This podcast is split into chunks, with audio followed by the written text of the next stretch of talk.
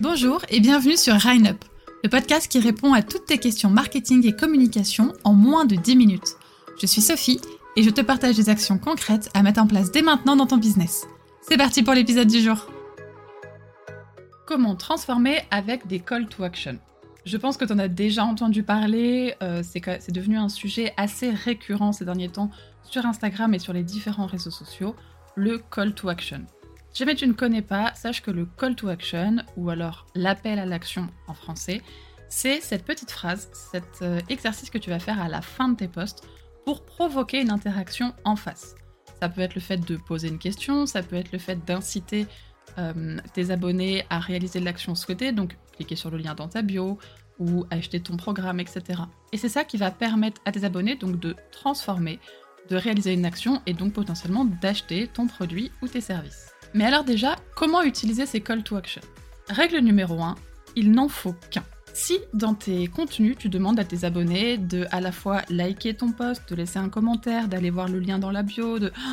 autant te dire que c'est beaucoup trop. L'attention de tes abonnés va être dirigée pendant uniquement quelques secondes. Il faut que tu profites de ces quelques secondes pour les encourager à réaliser ton action, ou en tout cas à faire ce que tu te demandes. Donc si tu leur demandes 1000 trucs à faire, comment te dire qu'ils vont euh, bah, rien faire du tout? Et je pense que c'est pareil pour toi lorsque tu vois un post et qu'il te demande de faire plein de choses. Me demande quand est-ce que c'est la dernière fois que tu as vraiment fait plaisir à la personne et à la fois liker, commenter, cliquer sur le lien, etc. Donc première règle, dans le call to action, on ne demande qu'une seule chose. Deuxième règle, on demande quelque chose de simple. C'est-à-dire que si tu veux que les gens, par exemple, s'abonnent à ton programme, et que pour le faire, il faut qu'ils cliquent sur ton lien, qu'ensuite, une fois sur ton site, ils aillent dans la section euh, programme et qu'ensuite ils aillent en bas et ouh là, encore une fois, ça devient beaucoup trop compliqué. Il faut que tu facilites au maximum la réalisation de l'action que tu demandes. C'est-à-dire qu'il faut vraiment pré-mâcher le travail, en tout cas que les personnes en face aient le moins à réfléchir, à fouiller, etc. Sinon, tu risques d'avoir un taux d'abandon très élevé. Mais alors comment réaliser un bon call to action? Déjà, il faut que ton call to action soit placé en dernière position. C'est-à-dire que quand tu vas faire un post, par exemple sur Instagram ou sur, LinkedIn, avec comme but de euh, aller écouter ton podcast. Voilà, par exemple, je vais prendre mon exemple. Si je veux que les gens qui me suivent sur Instagram aillent écouter mon podcast, je vais demander de le faire à la fin.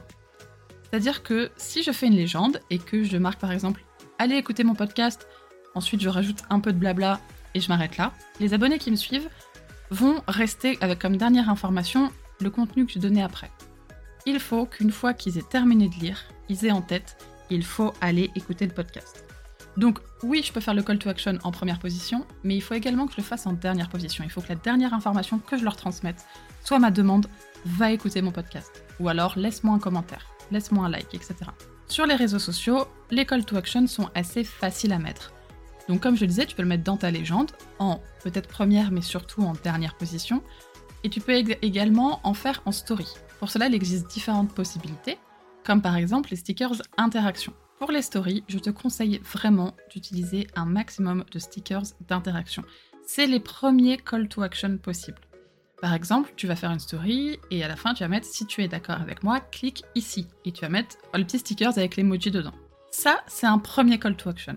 Et c'est un call to action qui ne demande pas un, trop grand investissement de la part de tes abonnés. Évidemment, si tu leur as jamais parlé et que la seule chose que tu fais, c'est dire va acheter mon programme, bon bah bonne chance pour que ça fonctionne comme ça. Mais tu te doutes qu'il faut d'abord commencer petit. C'est-à-dire qu'on va commencer par faire des call to action faciles à faire, donc juste laisser un like, cliquer sur l'emoji si on est d'accord, peut-être faire un sondage parce que ça fonctionne bien. Et petit à petit, tu pourras demander des actions un peu plus importantes, comme le fait de bah, déjà quitter Instagram, donc cliquer sur le lien en bio, ou aller voir ton site web, aller écouter ton podcast, etc. Il faut y aller petit à petit. Une fois donc que tu as utilisé tous ces stickers, que les gens ont l'habitude d'interagir avec toi, tu peux à ce moment-là partager un lien.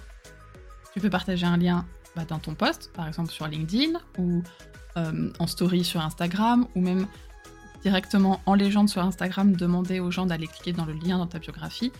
Évidemment, encore une fois, oublie pas, il faut avoir commencé à avoir eu de l'interaction avant. Mais attention pour les liens il ne faut pas en abuser. Comme je t'ai dit, plus tu vas demander aux gens de réaliser des actions, moins ils vont avoir envie de le faire, ou alors en tout cas, ils vont pas le faire souvent. Encore une fois, demande-toi, combien de fois est-ce que tu as quitté Instagram pour aller cliquer, sur un lien? Je Je pense que tu l'as déjà fait, quand vraiment le contenu te plaisait ou parce que la personne que tu suis t'intéresse, etc. Mais tu le fais pas à chaque fois qu'on te le demande. Eh bien, c'est pareil pour toi. Les gens ne vont pas tous cliquer sur le lien parce que tu l'as demandé. Ça, il faut que tu aies créé une relation suffisamment forte avec tes abonnés. Donc, mettre des liens, très important, mais à ne pas abuser. Important.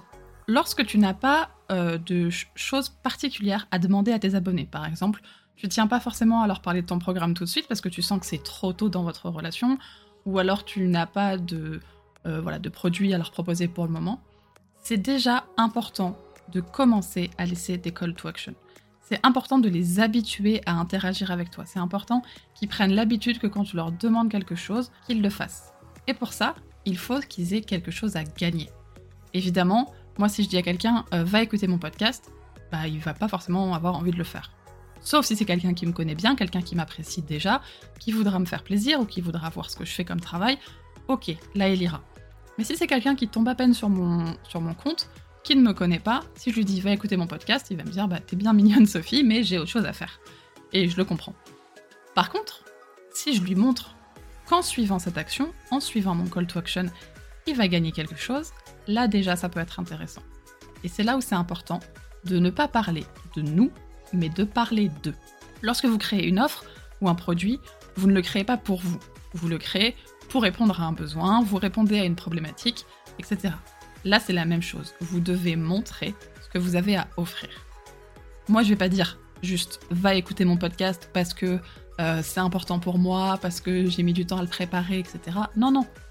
Moi, je vais dire si tu vas écouter mon podcast, tu vas apprendre à utiliser des call to action pour transformer tu vas enfin pouvoir créer de l'interaction sur Instagram. Est-ce que ça te manque de ne pas avoir cette interaction? Est-ce que tu aimerais avoir, je sais pas, plus de personnes qui, euh, qui répondent à tes commentaires, enfin qui laissent des commentaires, pardon, qui répondent à tes posts, etc. Oui Eh bien là, je place mon call to action et je dis si tu en as envie, va écouter mon podcast. Eh bien c'est pareil pour toi. Tu as une nouvelle offre? Très bien. Tes abonnés, ils s'en fichent parce que tu es une personne de plus à créer une nouvelle offre. Par contre, attention, si tu leur parles des avantages, si tu leur dis, bah voilà, en suivant mon, programme, tu vas réussir à faire ça, tu vas réussir à débloquer tel problème, tu vas pouvoir répondre à telle problématique, là c'est eux qui voudront d'eux-mêmes cliquer sur le lien, de respecter ton call to action. Alors pour résumer rapidement, comment transformer avec des call to action? Déjà, on commence petit.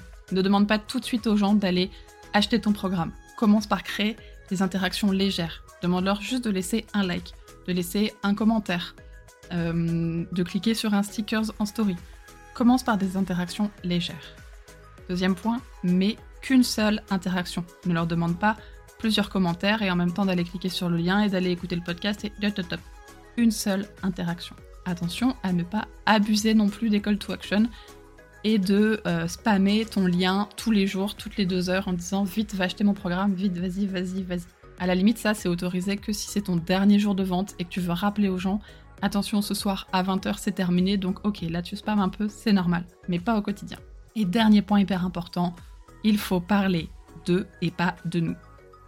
Voilà, merci beaucoup d'avoir écouté le podcast jusqu'au bout et n'hésite pas à le partager et laisser une note sur Apple Podcast et Spotify pour me donner un coup de pouce s'il t'a plu. Si tu as une question à proposer pour un prochain épisode, pose-la moi en commentaire ou via mes réseaux sociaux que tu trouveras dans la description. Qui sait, ce sera peut-être la question du prochain podcast. Je pense que tu es encore là, alors encore une fois, je te fais des gros bisous. Je te dis à la semaine prochaine pour répondre à une nouvelle question Marketcom. Bye